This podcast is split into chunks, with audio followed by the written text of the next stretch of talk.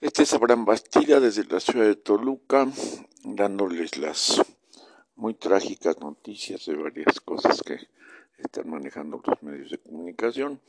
El más importante es la contaminación del río Lerma, que ya se veía venir desde hace muchos años.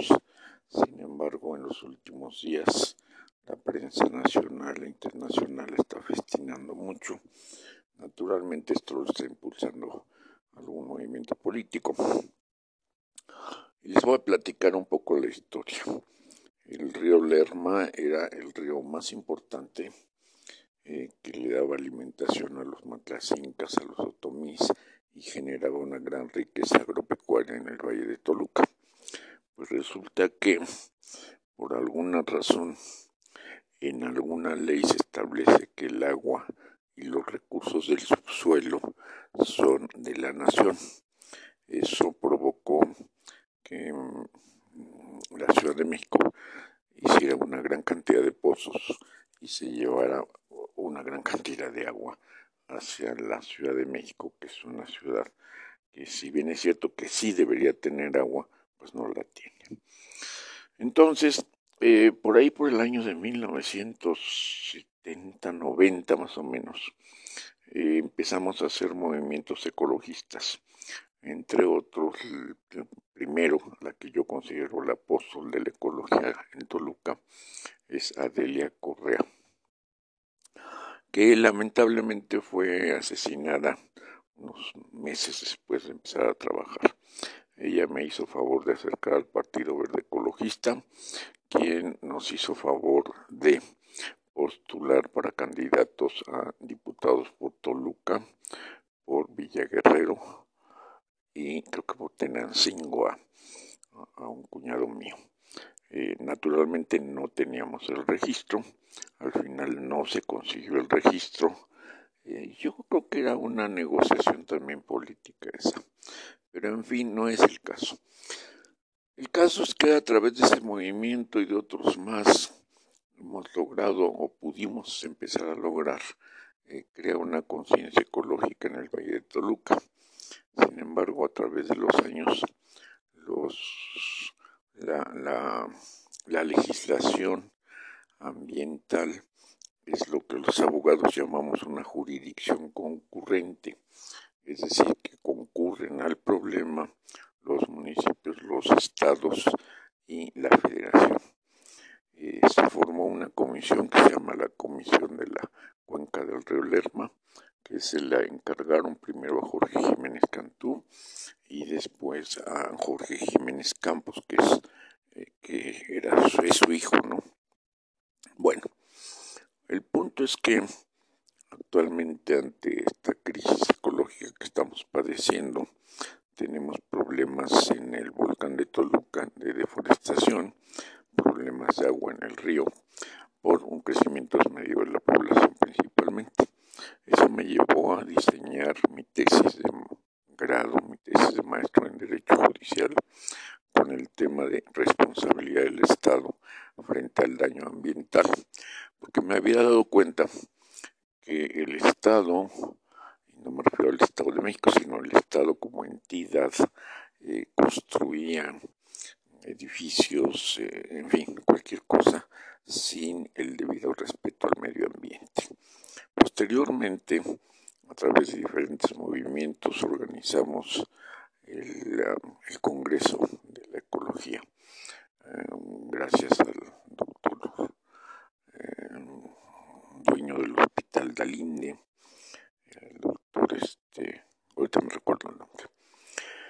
Como sea, em, en esa época el, gran problema era la energía atómica que estaba generando en Veracruz eh, esta planta de, energía atómica eh, y descuidamos la contaminación en los municipios. Em, no sé hasta ahorita eh, yo quisiera apuntarles dos cosas. Uno, que es el Estado, o sea, es el gobierno el responsable de los daños ambientales. ¿Por qué? Porque se logró imponer en la Constitución, en un artículo de garantías individuales, el derecho a un medio ambiente sano. Entonces, ¿quién tiene que concurrir a organizar algo? Algo como un consejo, fideicomiso, etcétera, etcétera. Eh, no hay declaraciones de, algunas gentes que dicen que no tiene solución, pero bueno, pues si tuvo solución al río, el río Rin, el río en la bahía de Tokio, etcétera, etcétera, porque los mexicanos no seríamos capaces de limpiar un río que fue tan importante para la cultura matlacenca. Eh, más tarde les seguiré dando más información. Por ahora eh, les sugiero que accesen a las redes y obtengan más datos. Un abrazo muy afectuoso desde Toluca.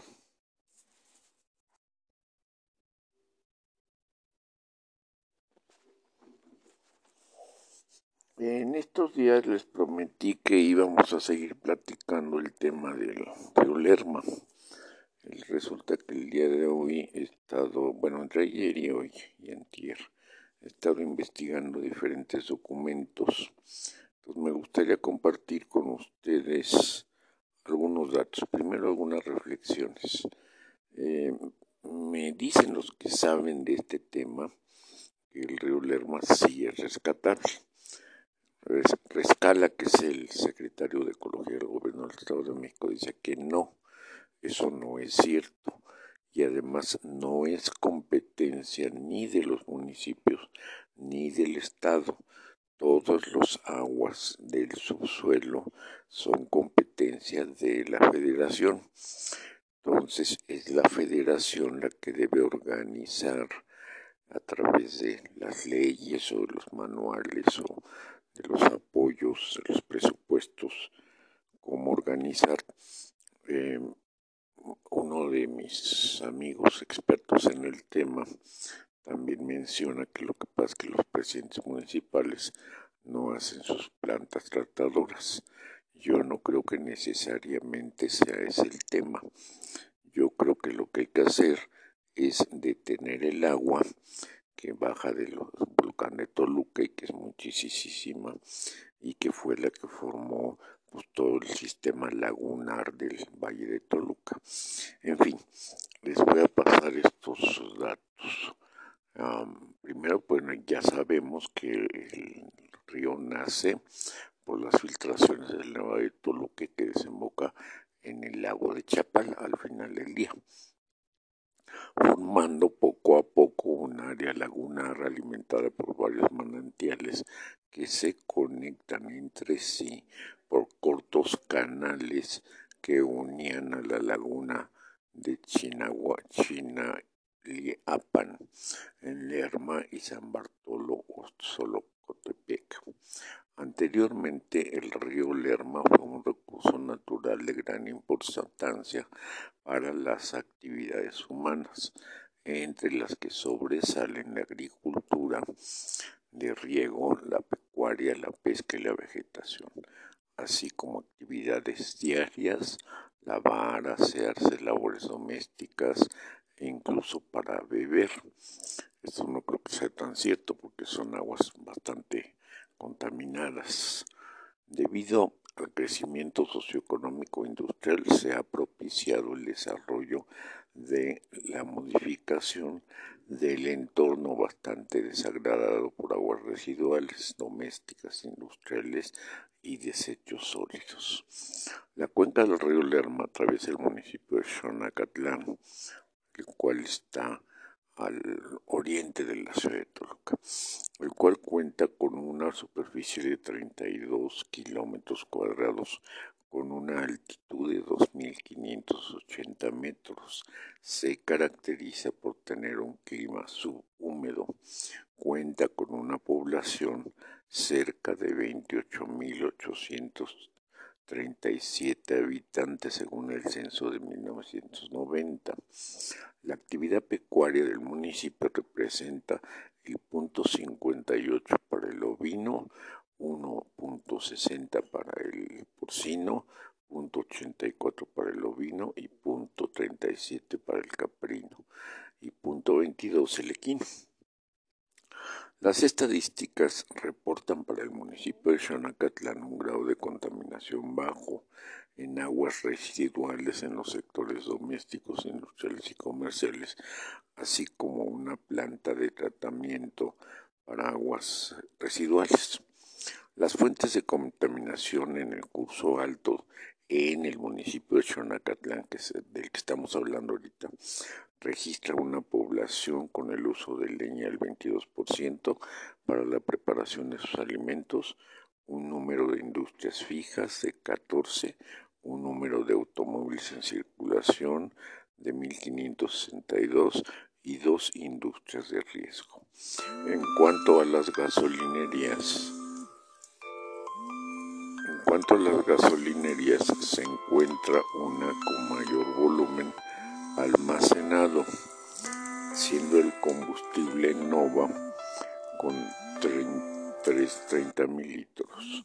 En cuanto a la contaminación del suelo, se presenta un alto nivel de erosión y contaminación, así como un bajo nivel de deforestación, resaltando además la generación de basura con un promedio de 21 toneladas por día. Acuérdense que estamos hablando de un solo municipio, este, con una superficie de 5 hectáreas de tiraderos sin control alguno. En 1988 las industrias aledañas al río comenzaron a verter sus desechos, creando un deterioro ambiental, provocando el desprendimiento de malos olores y por consecuencia enfermedades tales como infecciones respiratorias, infecciones intestinales, amibiasis, otitis media aguda, enfermedades del ojo, en fin, una serie de enfermedades que no viene al caso estarles platicando. Con el paso del tiempo la contaminación fue empeorando. La mayoría de la población decidió emigrar a otros lugares, lo cual provocó que las actividades agrícolas y pecuarias fueran cayendo, así como su crecimiento económico. Ahora bien, lo que contradice la tesis de Rescala es esto. Contaminación del río Lerma ha ocasionado diversos daños al entorno, entre los cuales se encuentra la deforestación. Eso no es cierto porque la cuenca del río Lerma en la parte baja, en la parte oriente, no fue una zona forestal. La zona forestal está en el volcán de Toluca y en la parte de la marquesa y de la sierra C de la parte oriente, digamos, ¿verdad? Que afecta gravemente a la superficie forestal, así como el aprovechamiento del suelo. La erosión del suelo, sí, eso sí le afecta. Las inundaciones rurales provocadas por el desbordamiento causados en estragos de la actividad agrícola y pecuaria, la escasez de agua, los hundimientos y los riesgos para la salud. Así, esto es más o menos lo que empieza analizando un documento que entiendo que hizo la Universidad Autónoma del Estado de México. Eh, quien ha hecho muchos estudios sobre esto últimamente es la Universidad Metropolitana que está en Lerma y que además está un tocayo mío que estuvo en el Partido Verde Ecologista como candidato y eh, con quien estuve trabajando durante muchos años. Después dice campañas de recolección de basura como una solución, creación de carteles, folletos, volantes, y dice, dice el proyecto, eh, Río Lerma solo un milagro lo puede salvar. Eso no es cierto, los milagros no existen. Eh, yo he y conocí actividades del río del río Danubio, del Rin, si mal no recuerdo, y de la bahía de Tokio. Y bueno, pues déjenme decirles que de contaminación no encontré nada. Así es que vamos a seguir pensando en este tema y pronto estaré con ustedes con más información para no cansarlos.